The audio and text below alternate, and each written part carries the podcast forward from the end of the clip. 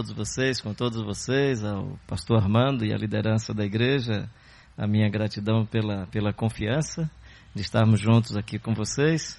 Bom rever amigos e amigas que me são muito queridos. Às vezes eu não relembro do seu nome, mas Deus me deu a graça, sim, de ter uma memória fotográfica muito legal, de maneira que, eh, com honestidade que eu digo para você, se eu ver sua fisionomia em algum lugar, ela fica bem registrada. Às vezes eu fico até assim, eu lembro a vez, estava no congresso da CEPAL, aí um casal chegou, e aí, pastor Carlinhos, tudo bem? Eu digo, tudo bem, o senhor lembra da gente? Eu digo, olha, honestamente eu lembro.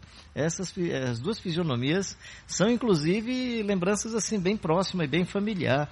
Mas eu queria dizer para eu nem lembro de onde, nem estou lembrando assim o evento. Não, o senhor ficou hospedado lá em casa três dias, né? Ah. então, lembrar o momento, a situação, você vai me desculpar, né? Mas aí. ok.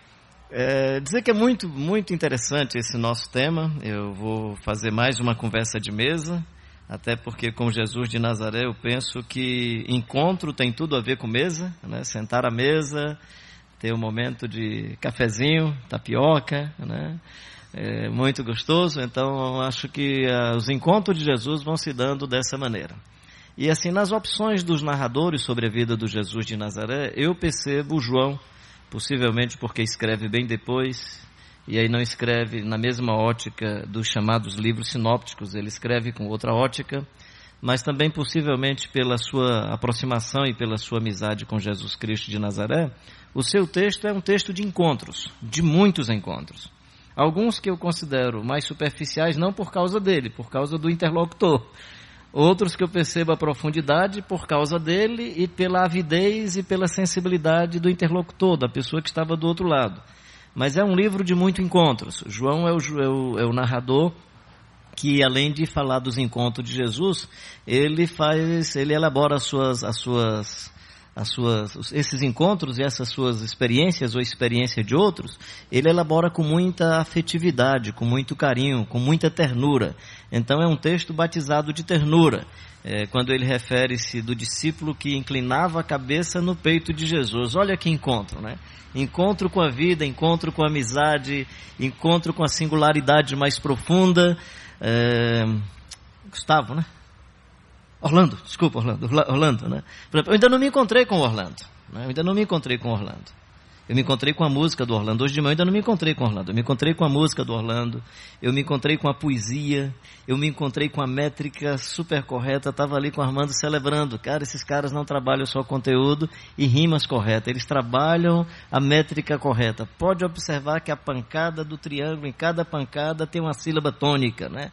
E vai até a última sílaba, a sétima sílaba de cada frase. Estava observando a beleza da, de como eles trabalham todas as métricas de maneira correta. Encontrei com a tua métrica métrica, encontrei com, encontrei com a poesia, encontrei com a música linda, encontrei com o som que estava agradando meus ouvidos, mas ainda não me encontrei com meu amigo. Ainda não me encontrei com o um amigo. Da mesma forma como você pode encontrar-se com os fenômenos de Deus, com a natureza que Deus criou, com a beleza de toda a criação, e celebrar toda a beleza da criação, você pode encontrar-se com a experiência da igreja, que já é algo extraordinário, maravilhoso. Você pode viver tudo isso e não ter tido a experiência do encontro gracioso e bondoso da presença inusitada do Pai. Da presença inusitada do Pai. Por isso que a partir do Evangelho, Deus não é Deus, Deus é Pai. Porque a gente não se encontra com Deus, no Evangelho a gente se encontra com o Pai. A gente se encontra com o Pai. No Evangelho, o pai se encontra com o filho. Até careca fica arrepiado. Né? Sério mesmo, você me dá, me dá literalmente, pode viver de perto daqui. Quando essa ideia de que você tem um encontro de pai e filho, é um encontro paterno-filial. Não é um encontro do Deus da criação, não é um encontro com o Deus eterno. Não é um encontro com o Todo-Poderoso, mesmo que esse Pai seja o Deus eterno, Todo-Poderoso, Deus gracioso, o Todo-Amoroso, mas é o Verbo que se fez carne habitou entre nós, cheio de graça e de verdade, e vimos a sua glória, a glória como do unigênito do Pai. Ou seja, o Deus eterno que toma a iniciativa de chegar. E o Deus eterno que toma a iniciativa de chegar não vem como soberano, vem como uma criança na manjedoura. E aí está os milagres, o milagre do interlocutor do outro lado, na ótica do Mateus, que é os magos do Oriente, que se encantam com uma criança deitada numa manjedoura, em panos rotos, muito simples, e ele se encanta e reconhece que ele é o Messias enviado pelo Pai. E percebe que é o Jesus de Nazaré. Sem nenhum fato inusitado, sem nenhuma manifestação sobrenatural, sem nenhum milagre fora do comum. Simplesmente um milagre da vida. Uma criança. Na pequena Belém Efrata, pequena demais para figurar entre as milhares de Israel. Mas é assim que eles percebem. Então o Evangelho de João começa sinalizando esse encontro de um pai, ou do pai, né? em busca dos seus filhos e filhas, né? para sinalizar acima de qualquer outra coisa amizade expressar o seu amor porque Deus é amor. Então, quando Deus se aproxima, ele se aproxima porque a gente só vive a experiência do amor se tem outro a imagem e semelhança do lado de lá. Senão será a relação coisificada com aquilo que não sou eu. Claro, não estou dizendo com isso que você não se relaciona com o diferente, não é essa a ideia. Mas é a ideia de que o amor transita e faz confluência com seres da mesma natureza. Não dá para eu posso apreciar a natureza.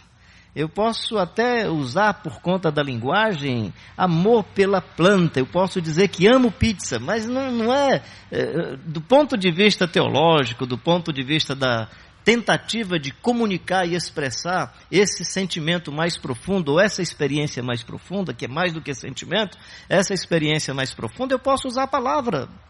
Porque palavras são palavras, né? Então, nesse sentido, o amor acontece numa confluência dessa essência profunda que é a essência de Deus e o ser humano feito à sua imagem e semelhança. Então, quando diz, e o Verbo se fez carne, habitou entre nós, cheio de graça e de verdade, e esse é o primeiro anúncio do João, é o primeiro anúncio do João, o que ele está dizendo é, no princípio era o Verbo, o Verbo estava com Deus, o Verbo era Deus, e o Verbo se fez carne habitou entre nós, cheio de graça e de verdade, e vimos a sua glória, glória como do gênito do Pai. E aí mais adiante esse Deus que se revela já não é mais, é, não se apresenta simplesmente como o Senhor soberano. Eu digo, nós somos amigos, né? Antes que Abraão existisse, eu sou. Então essa essência que chega diz, nós queremos dialogar na mesma essência. Encontrar-se com Deus ou ser encontrado por Ele. Me achareis e me encontrareis se me buscardes de todo o vosso coração. É buscar essa essência.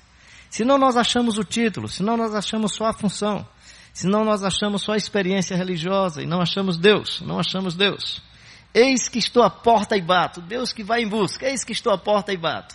Se alguém abrir a porta, entrarei em sua casa e vou para a mesa com ele. Nós vamos comer juntos, né? Ou seja, a experiência da mesa outra vez se manifestando. A minha relação é uma relação de comensalidade, não é? Não é de comestividade, não é de comercialidade. Né? Você sabe que a palavra comer gera a palavra é, gera a palavra também comércio, né? Por causa do escambo, então você tem o comércio a partir da expressão comida, né? não sei, eu não conhecia essa palavra antes, eu vi pela primeira vez lendo um texto do Leonardo Boff, quando ele falava da comensalidade. Ele diz: quando você simplesmente se alimenta, você está exercendo uma tarefa puramente animal, de sobrevivência e de troca com a natureza. Quando você busca o alimento na negociação, no comércio, você está simplesmente sinalizando a comercialização de seres inteligentes, mas os animais irracionais não fazem esse tipo de comercialização. Mas tem algo que nem todo ser humano faz, que é a comensalidade. É sentar-se para aprofundar o encontro e para aprofundar a amizade. Um dia eu cheguei de viagem, acabei de pregar na igreja onde eu sou membro, onde eu participo, estou lá servindo também. E aí terminei o culto, minha mãe chega para mim, minha mãe tem agora 94 anos de idade. Lúcida, mandona, aquela, né? Aí chega assim, menino, vê se você se ajeita. Eu disse, que foi, mãe? Você viajou e eu pedi a Deus para lhe abençoar no Recife. Quando terminou a oração, as meninas chegaram assim, mãe, ele não ora por ele no Recife, não, ele está em Belo Horizonte.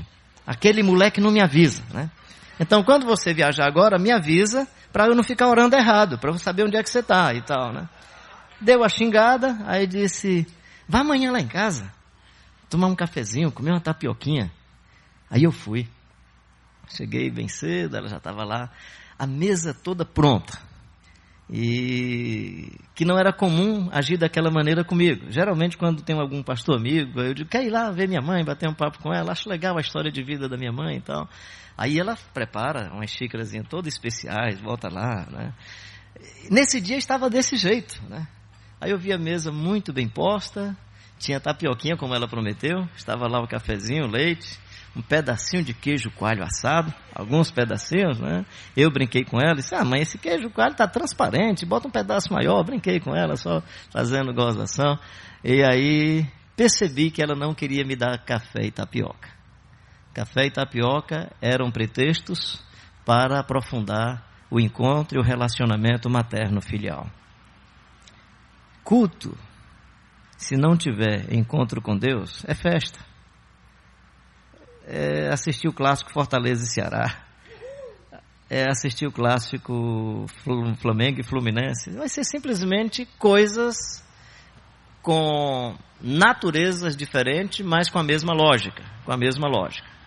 Portanto, o verbo se fez carne, habitou entre nós, cheio de graça e de verdade. Ele chegou. Ele chegou. E aí, na ótica de João, o evangelista, João o apóstolo, ele começa dizendo que o priminho dele percebeu. Aliás, o primo dele percebeu fazia muito tempo, no encontro de Isabel e Maria. Né? E aí, honestamente, eu não sei direito se foi a Isabel que percebeu e a emoção da Isabel moveu a criança, ou se a criança, de maneira subjetiva e sobrenatural, percebeu e despertou a mãe. Seja como for, o menininho deu braçada, chutou para um lado e outro e disse: Tem um encontro aqui inusitado, mãe. Tem alguém diferente aqui. Aí ela celebra e diz: Olha, eu encontrei-me com, com Deus. O verbo chegou. A vida se implantou. Né? E aí o encontro de Maria e Isabel tem poesia. Tem poesia. É... Desculpa. Aliás, é, tem poesia, tem poesia. É, não precisa pedir desculpa não. Que se expressa numa peça literária poética. Mas a poesia é anterior à peça. Por isso que o sentimento do poeta primeiro se manifesta, depois ele tem a capacidade de escrever. Ele senta e vai trabalhar, mas a poesia já estava. Seja o sentimento da indignação, seja o sentimento de amor e paixão. Então tem uma poesia. Né? Mas o encontro não foi de poesias, não foi de culturas. Foi encontro de alma e coração, de vida de Deus. Então Deus que chega e visita. Né? E nessa chegada a cultura se manifesta. Aí a gente tenta comunicar essa beleza do encontro através dos instrumentos culturais, mas eles são meios, eles não são o fim da história. Os instrumentos culturais, a poesia, a beleza do magnificar, tudo isso é uma tentativa de contar a experiência profunda. Por isso que a teologia e a doutrina, antes de serem formas de estabelecer o meu marco, a fim de que eu diga qual é a linha que me separa de você, a teologia e a doutrina eram testemunhais. Não era para dizer eu sou diferente de você, era para dizer Deus fez isso comigo eu queria contar a você. O que é que é Paulo falando da sua conversão de forma doutrinária, dizendo, olha, Deus fez isso comigo. O que é que é a carta de Paulo aos Romanos? É dizendo: Eu creio assim, por isso eu quero que vocês me mandem para a Espanha, porque eu quero ir à Espanha e eu estou comunicando o que é que aconteceu comigo, como é que eu acredito, mas o eu acredito e eu penso, e é assim que eu fundamento a minha fé, não é para dizer assim, eu sou melhor, ou eu estou mais certo, ou sou diferente de vocês, eu encontrei-me com Deus da vida. E se essa forma de comunicação gera em vocês a confiança para a gente gerar mais encontros do Deus da vida com pessoas que estão em busca do Deus da vida, então vamos juntos. E aí você usa todos esses instrumentos. Se o evento for uma chance do abraço e da fraternidade do encontro, vale a pena. Se o evento for o evento, vamos jogar xadrez, gente. Vamos jogar futebol ali, que às vezes vai ter mais encontro, nem que seja assim um pancão, bah, bate um no outro e tal. Se o evento for só simplesmente para celebrar o evento e o encontro, voltando a minha mãe outra vez, ela chegou num culto, meu filho aí, peraí mãe, o pastor está pregando, ele é que está atrapalhando a gente, me abraça. Fantástico, cara.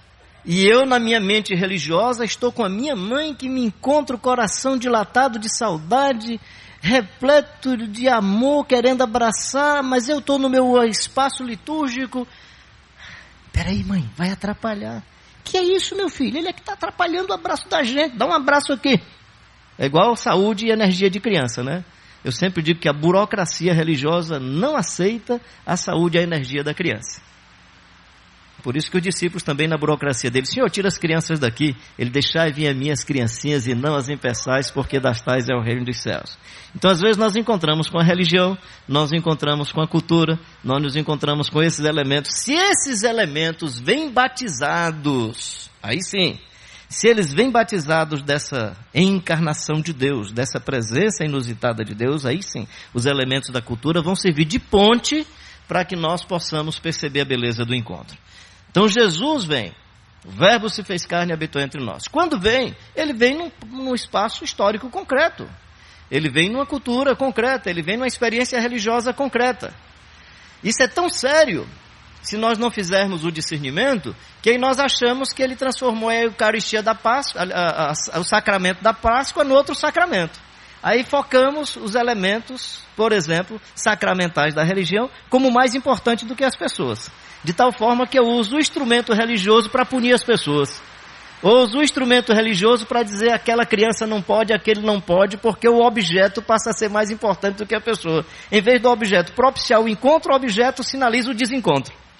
Porque nós não conseguimos discernir entre a chegada de Deus e a magia da religião. O Jesus de Nazaré faz o contrário. O Jesus de Nazaré, desculpa que não é um copo, a tampa é pequena, né?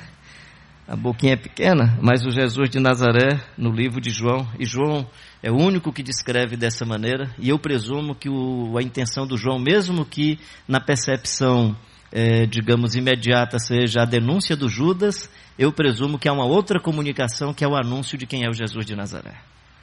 Porque quando Judas chega, Jesus diz que o Judas pode molhar o pão no seu vinho. Isso não é denúncia. Na cultura judaica, isso é mais ou menos assim: você é meu amigo, meu copo está aberto para você. Boaz manda um recado para Ruth, capítulo 2 do livro de Ruth. Digam a Ruth, a menina estava sendo discriminada pelas judias, né, mulheres judias. Digam a Ruth amanhã pela manhã que ela pode vir à mesa, uma espécie de primeiro café da manhã. Ela pode vir, ela pode molhar o seu pão no meu vinho.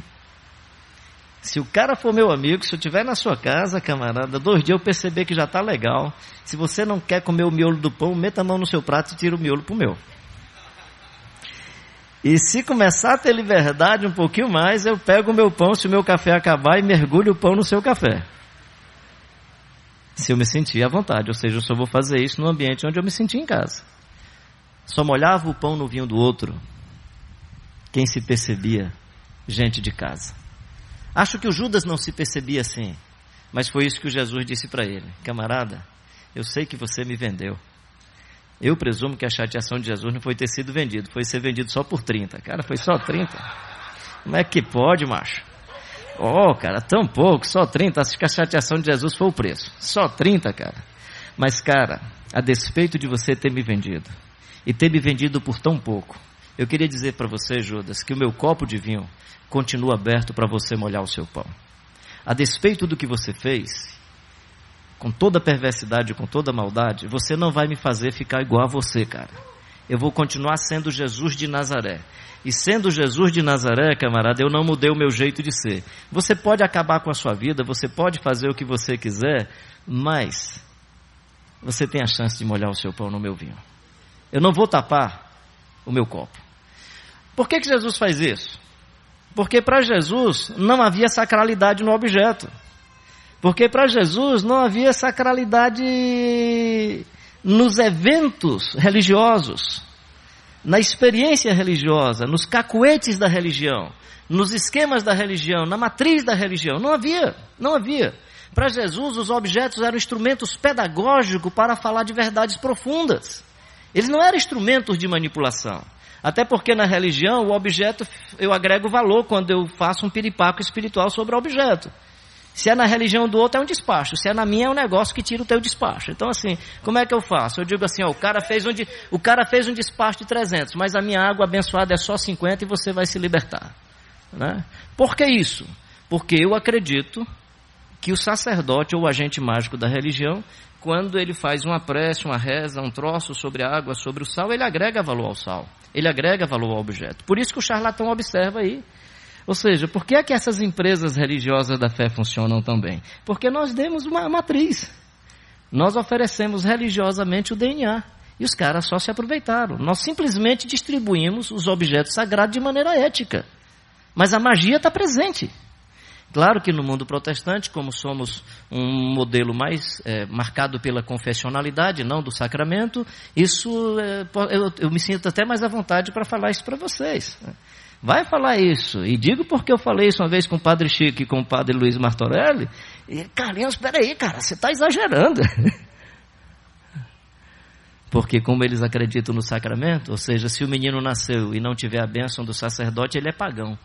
Nem nasceu direito. Se casar e tiver o registro civil, mas não tiver a benção do sacerdote, casou no civil, mas não serviu. Né? E se morrer e o sacerdote não encomendar o corpo, não morreu direito. Nascimento, casamento e morte. Os três grandes momentos da vida estão na mão do sacerdote. A minha, a minha questão não é nem sobre como nós lidamos com isso, é como que nós empoderamos, a partir desses esquemas, a, a, a, magia, né, o fetiche da religião. Por que, que eu estou dizendo isso? Porque em falando de encontro com Deus, se a minha cultura está tão arraigada na memória e no coração, eu vou me encontrar com essa experiência que é para além da experiência do esporte, é para além da experiência política, porque ela é mágica, ela tem fetiche, e vou me confundir pensando que é um encontro com Deus. E quando eu interpretar as coisas, eu vou interpretar a partir da lógica do que eu chamo de Deus. Sabemos que tu és mestre, que tu vens da parte de Deus e que ninguém pode fazer esses sinais que o Senhor faz. As declarações do Nicodemos do ponto de vista religioso, são mais profundas do que a mulher samaritana. E para o Nicodemos, Jesus diz: Cara, você tem que começar tudo de novo, está tudo errado. Você, se você ou nasce de novo ou está perdido. E a samaritana, que vem com seus arquétipos religiosos, mas me parece não tão bem formatados quanto o do Nicodemos, de imediato percebe, é o Messias. Jesus vai ao encontro e ela tem uma sensibilidade profunda para percebê-lo. E o seu encontro gera novos encontros, e encontros com o Messias. Não foi um encontro com a doutrina do Messias. Nada contra as doutrinas, por favor. Mas assim, só para dizer que às vezes nós nos, nós nos encontramos com o arquétipo da religião. É muito mais para explicar esse encontro com aquilo que é inusitado, com aquilo que é mágico, com aquilo que é, tem fetiche. E nesse encontro eu acho que Deus está agindo. E aí, como é Deus, poderoso, é próspero, eu decreto, determino, Ele me dá. Porque no protestantismo não funciona a magia dos objetos, funciona, funciona a magia das frases. Né? Pois é, aí o cara acha que é verdade, né?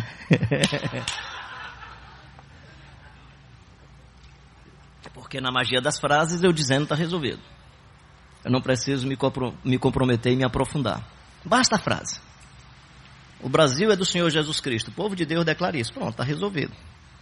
Vá em paz e não dê o sustento. Tiago diz, ó, oh, isso é antigo, cara. Deixa de bobeira. Bem, então para João vai então trabalhando com esses encontros inusitados. Nicodemos e Jesus. O João Batista que percebe desde a infância e percebe no seu ministério, e aí os amigos de João Batista escutam e vão se aproximam de Jesus. E aí chega e diz assim, vamos andar, cara. Vamos andar comigo. Aí os dois vão andar com Jesus e parece que depois começaram a andar, nunca mais voltaram. nunca mais voltaram. Vamos andar com ele. Como é que a gente encontra-se com Deus? Andando. E aí, quando eu digo andando, claro, estou falando da mobilidade, né? Alguns têm mais, outros menos, mas estou dizendo dessa capacidade do deslocamento. Né? Quem me conhece sabe muito que eu gosto de peregrinação. E o que eu acho legal nas peregrinações, quando eu estou por aí, é que quando eu estou peregrinando, às vezes eu encontro com um cidadão e o cara está peregrinando também. Aí às vezes é um médico que estava ali caminhando. Já me aconteceu com um magistrado, tá? O cara é um magistrado. Ou seja, quando você anda, você não reconhece o cara pela, pela conta bancária, pela marca do carro. Quando você anda, você tem a chance de, de que alguém possa tocar na orla da sua vestimenta. Com 80 km por hora não dá para uma pessoa tocar na orla da vestimenta, né? Não dá para ouvir o grito do filho de Davi, tem compaixão de mim. Quando você anda, você se põe como igual. Quando você peregrina. E o evangelho é a experiência da estrada é a experiência do caminho. Claro que quando a gente percebe, especialmente no Evangelho de João, a mesa tem como que uma transversalidade.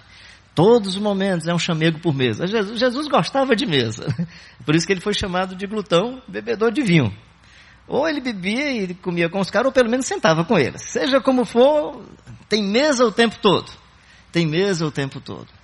E a mesa, ele vai à casa do Simão, e o Simão não percebe, porque o Simão diz assim: se ele é profeta, não encontrou-se, no meu entendimento, com o Messias. Ele encontrou-se com o título, o profeta. Que é aquela história, você às vezes se encontra com o pastor, não com João, com José, com Armando, é o pastor. Eu queria agradecer a apresentação hoje do Aristides, né? O Carlinhos, né? O Carlinhos. Cara, que legal, você encontrou o Carlinhos, cara. Fazia tempo que eu estava procurando esse cara.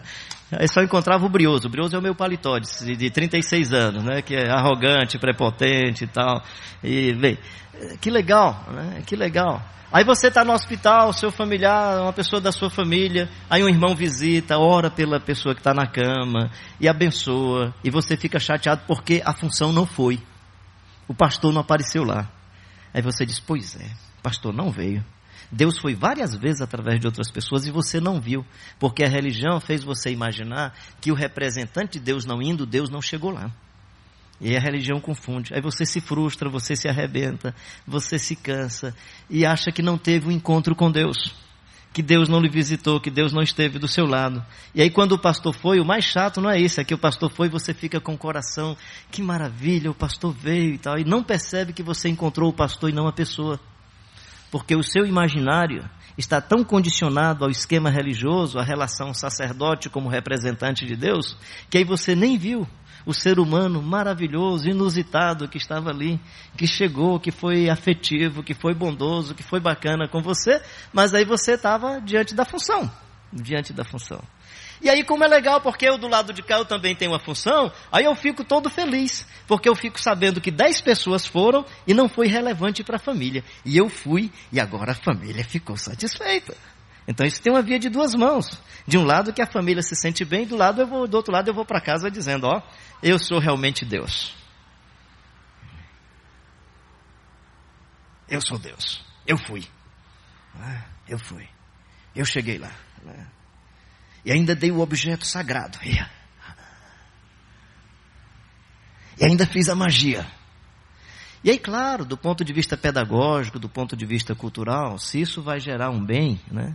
É igual o bem que gera no mundo protestante. Eu acho legal no mundo protestante, né? A pessoa diz assim: meu pai estava na UTI, mas eu percebi que ele ainda estava assim, ainda estava entendendo tudo que eu dizia. E eu perguntei assim: o senhor quer Jesus? Ele, ele, e ele confessou, porque nós somos da confessionalidade, que eu chamo isso de terapia para quem fica e nem, nem não para quem foi. Mas tudo bem. Só para dizer, então, do ponto de vista terapêutico é legal. Nada contra a confessionalidade. Se fosse uma mentalidade católica assim, pôs a vela na mão, o padre deu a extrema unção, está resolvido. Confessou, não.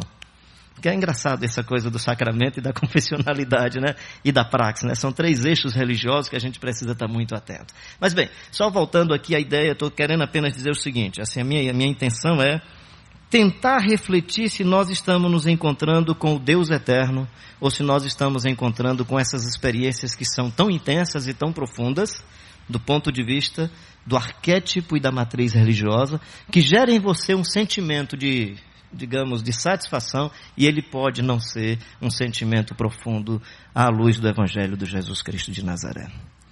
Ele pode estar precisando de um, um gancho a mais. Como é que a gente faz isso? Através de dinâmicas? Não, não, não, não, não. Nós não sabemos orar como convém. Todo religioso sabe orar.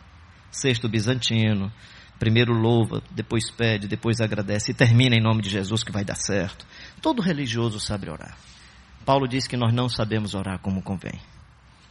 Então, a primeira coisa no espaço desse encontro com Deus é a nossa limitação, é a nossa vulnerabilidade.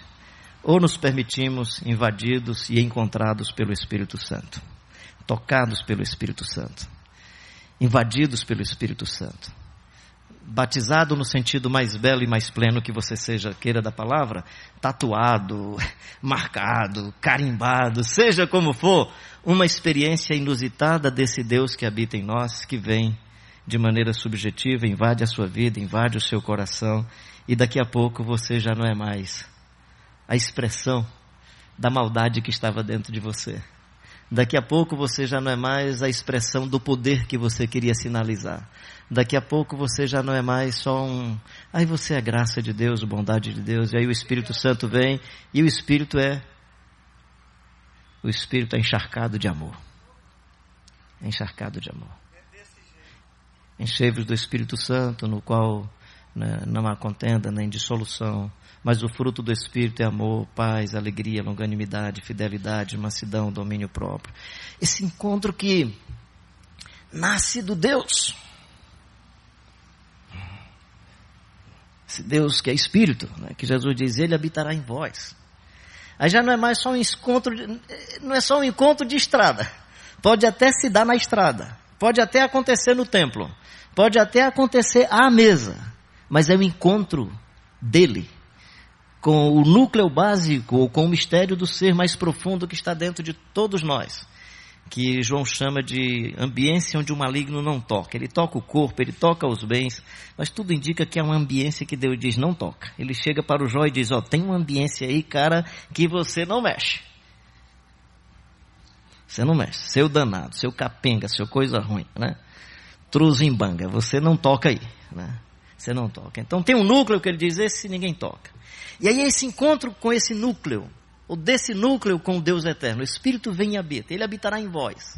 E aí esse mistério do ser, se encontra a vazão da vida, se encontra a expressão para a vida, ele terá o potencial de é, pelas manifestações da virtude, das virtudes, e aí é o bloco que está ali em capítulo 5 de Mateus, ele terá o potencial de, a partir dessas virtudes, gerar encontros que propiciam vida e não morte. E não morte. E aí a concupiscência do pecado, a soberba da vida, que consumado em meu coração gera morte, se transforma na possibilidade de tornar tudo isso como, como esterco Aliás, desculpa, esterco somos nós, né? Que nos transformamos em adubo, em humus, de onde vem a palavra humano e humildade. Não sei se você sabe que a palavra humano e humildade. Né? Desculpa a minha irreverência, eu estava ontem no encontro, tô me aqui eu me sinto muito em casa. Então, mesmo vendo fisionomias que não são, me são muito familiares, eu também sou um cara irreverente e cearense não perde a piada. Aí eu estava ontem no encontro e tal, aí alguém apontou e brincando, brincando, meio brincadeiras. Não, é quem é o apóstolo de vocês aí? É o Ariovaldo, não, é o Carlinhos, tal, né? Aí eu disse, é, cara, aí me veio uma coisa de cearense meio doida na cabeça, vocês me desculpem, né? Aí eu disse, gente, é o seguinte, o máximo que nós somos é humus. De onde vem a palavra humildade e de onde vem a palavra humano. Jesus veio para salvar nossa humanidade e para gerar em nós humildade. Então, se o mais que nós somos é humus, dá para trocar o P pelo B? Porque, olhando para Pedro, Tiago, João, esses são apóstolos. Então, pensando no humus, eu vou ser no máximo um apóstolo. E no sentido bonito da palavra, no sentido de ser humano, de gerar humildade, de viver a simplicidade do reino de Deus. Então, o Evangelho, quando encontra você e quando você se encontra com o Evangelho, meu querido e minha querida, nós não vivemos, vamos viver mais bem, não, nós vamos viver em crise o tempo todo. O Evangelho gera crise. Se o Evangelho não estiver gerando crise em você, certo? Dez o quê? 10 a historinha que eu contei ou 10 minutos? Ele fez assim 10 eu pensei que era a historinha que eu contei. 10 horas, 10 horas, né? Tá legal. Então, o evangelho gera crise. Por que, que o evangelho gera crise? Porque o meu contexto histórico, porque a semente do pecado que corrompeu a minha alma, porque a semente da maldade que está dentro de mim, porque todas essas coisas no meu entorno estão presentes e elas têm mais visibilidade. Por que, que o Evangelho gera crise? Porque o Evangelho vai dizer a você que você não vai fazer comércio, porque o Evangelho é da graça. Então não tem mercantilismo. Aí gera crise, porque seja como for, no nosso contexto nós temos trocas com a natureza, os alimentos, a respiração. É uma, nós vivemos uma experiência de troca e o Evangelho dizendo assim: é graça. E ponto final. Aí você vive uma experiência de punição, o Evangelho diz: é redenção. Aí você vive a experiência da confissão para punição, o Evangelho diz, é a confissão para a gente achar o pecado mais profundo para poder redimir. Aí a gente entra em crise.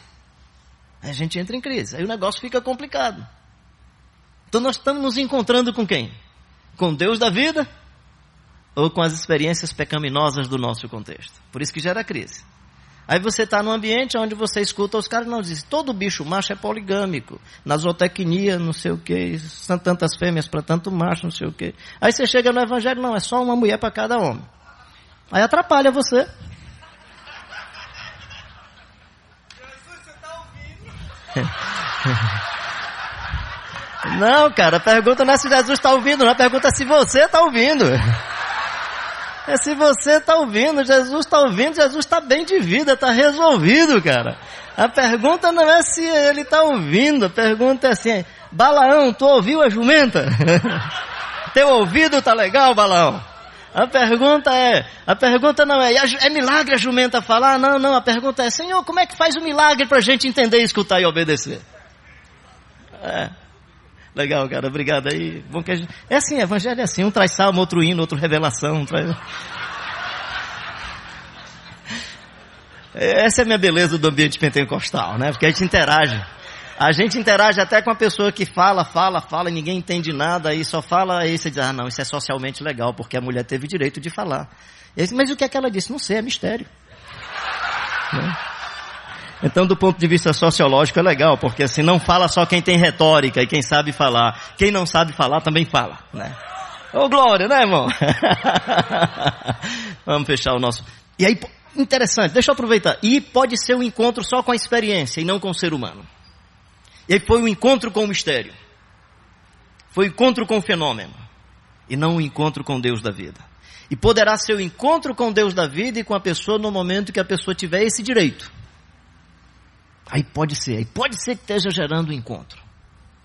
E pode ser que esteja gerando encontro no momento que você perceber que a pessoa faz isso para dizer que é mais espiritual do que todo mundo. Aí você convida para conversar e dizer o que é que está acontecendo.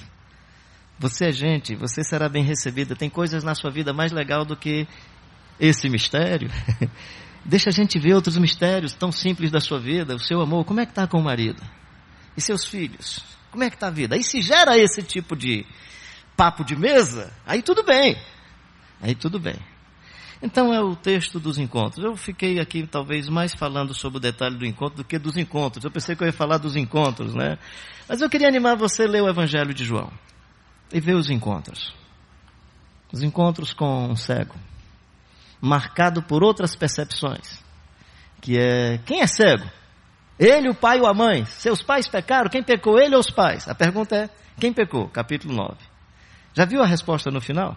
Vocês que acham que sabem é que são cegos, vocês que estão em pecado. Engraçado porque o texto todo é uma espécie de perícope, de peça literária, para dizer assim: cuidado que você que está enxergando e acha que o outro é que está pecando, cuidado que você é que está em pecado. Assim, Jesus faz sempre isso, né? O, o, jeito pedagógico do Evangelho é extraordinário. Para os irmãos que não, não tinham história, que não tinham etnia, vocês que não têm raça, os irmãos, os irmãos ali da Ásia Menor, Capadócia, Bitínia, vocês que não têm raça, vocês que não têm uma etnia homogênea, vocês que não têm esse reconhecimento público de etnia, vocês agora são nação santa, sacerdócio real, povo de propriedade exclusiva de Deus. Chega para os irmãos de classe média, classe média alta, os empoderados que acham que são tudo, que domina tudo, que, que vai para a igreja, mas tem que ter um lugar para estacionar o carro, e que tem um lugar para receber as crianças, porque eles pagam tudo em tudo que é lugar, quando ele chega na igreja ele quer pagar tudo também.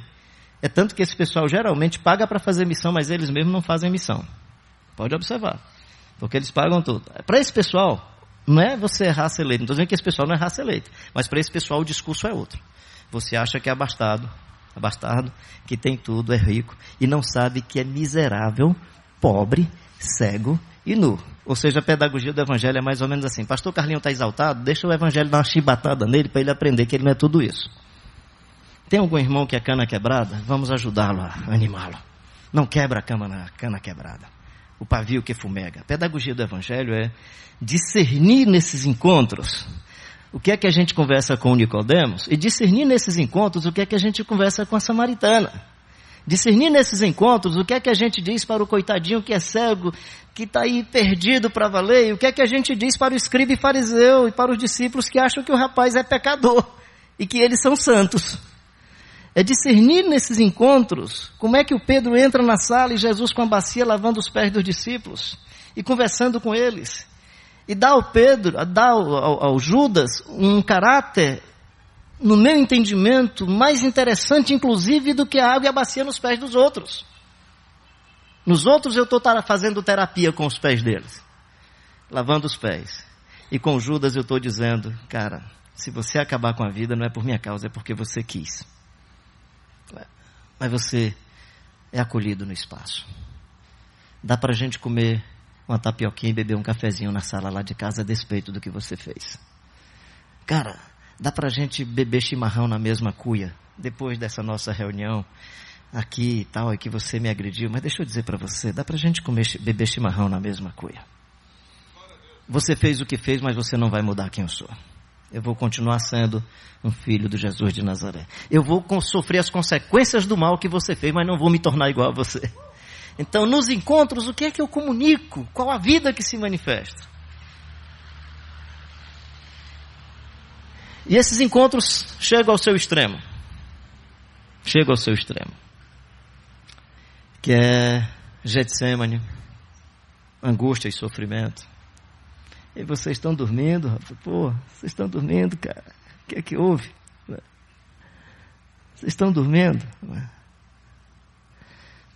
E aí vai ao limite da vida. Chega no Calvário. Aí encontra Maria ao pé da cruz Mãe, olha o João aí do teu lado. Você está perdendo um filho, mas João, você sabe, é um meninão bacana. Reclinava a cabeça no meu peito. Estou né? aqui só pegando o cenário do texto, claro que essa não é a frase.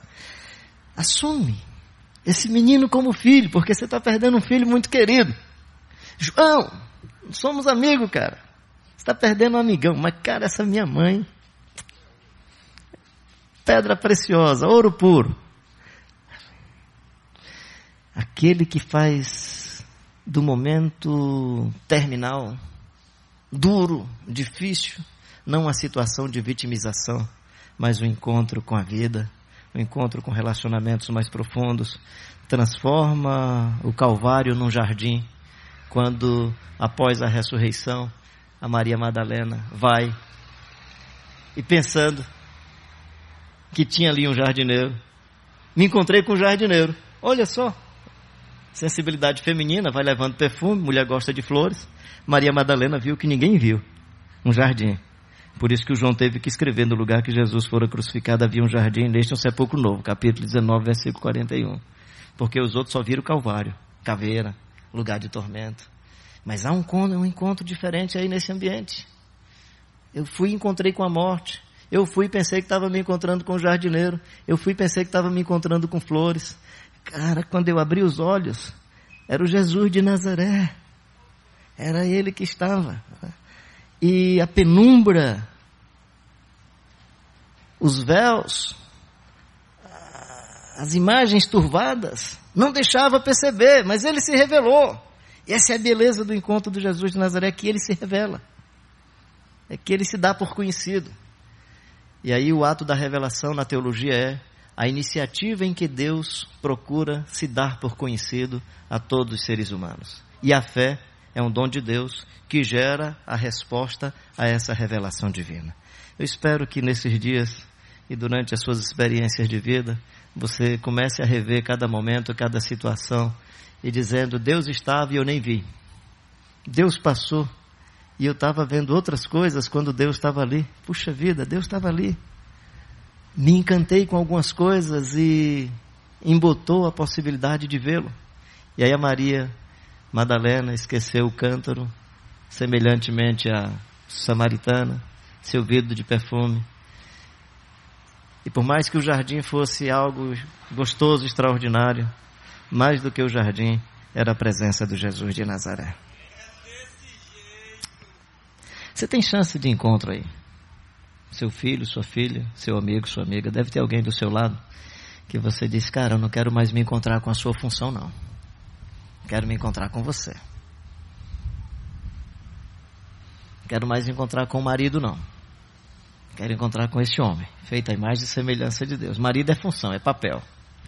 Não quero mais me encontrar com o pastor, não. Quero encontrar com João, com José, com Francisco. Quero mais me encontrar com o doutor fulano, não. Eu quero... O doutor é quando você estiver doente. Aí você vai lá, é doutor. Aí ele nem sabe seu, às vezes seu nome. Põe seu nome só por colocar. Ele quer saber da doença. Ele vai diagnosticar a doença. Para achar o... Ele está procurando bactéria, ele está procurando vírus, ele está procurando você. Mas aí se ele é irmão em Cristo, aí por favor, se encontra com o cara. Eu não sou bactéria hoje, viu? Eu não sou vírus, sou seu irmão. Certo? Aí você chega para o pastor e diz, pastor, eu não sou devoto. Porque na religião você tem sacerdote, divindade e devoto. Na religião de mercado você tem cliente e consumidor. E você não tem sacerdote, você tem agente mágico do empreendedorismo da fé, né? Mas assim, aí você chega e pastor, eu não sou devoto, eu sou o fulano. E o senhor não é sacerdote, o senhor é o Francisco. Vamos se encontrar? Vamos nos conhecer mais? Isso é evangelho, irmãos e irmãs. Que aí tem dons e ministérios, tudo bem. Tem dons e ministérios. Que não são deles. Não são deles. São de Deus para servir o corpo. São dons de Deus. Terminar que eu já acho que já passei dos 10, já deve ter entrado por 12, 13, 14, 15, né? E a gente precisa se encontrar. E não se encontra um cara sozinho falando, né? Isso aqui só desperta as possibilidades de encontro. Na verdade, o que eu estou fazendo é como um tipo de despertamento, é uma catalisação, é um jogando alguns indicadores e alguns sinais, alguns testemunhos daquilo que na minha ótica, e posso estar equivocado, naquilo que na minha ótica eu acho que pode, à luz do Evangelho de João, propiciar esses encontros inusitados. Quando eu estou dizendo a luz do Evangelho de João, não estou dizendo não ver outros, é porque no Evangelho de João é muito, isso é muito fecundo, João é muito cheio de ternura, é muito fraterno, ele é muito, é muito pegajoso. O João, João, João é, João é chameguento, né? João é maranhense. O João, é, o João é assim, esse cara do norte do Brasil, né? Que você chega, ele não só dá um prato, quer dar um abraço, um beijo, né? E aí tá perto de você. E aí quando você vai dar outra vez e vai para casa do vizinho, aí ele já fica chateado. O que é que houve, né? Então esse jeito nosso aí de acolher pessoas. Deus abençoe a todos e a todas. Espero que você continue gerando encontro com Deus e gerando encontro com a vida.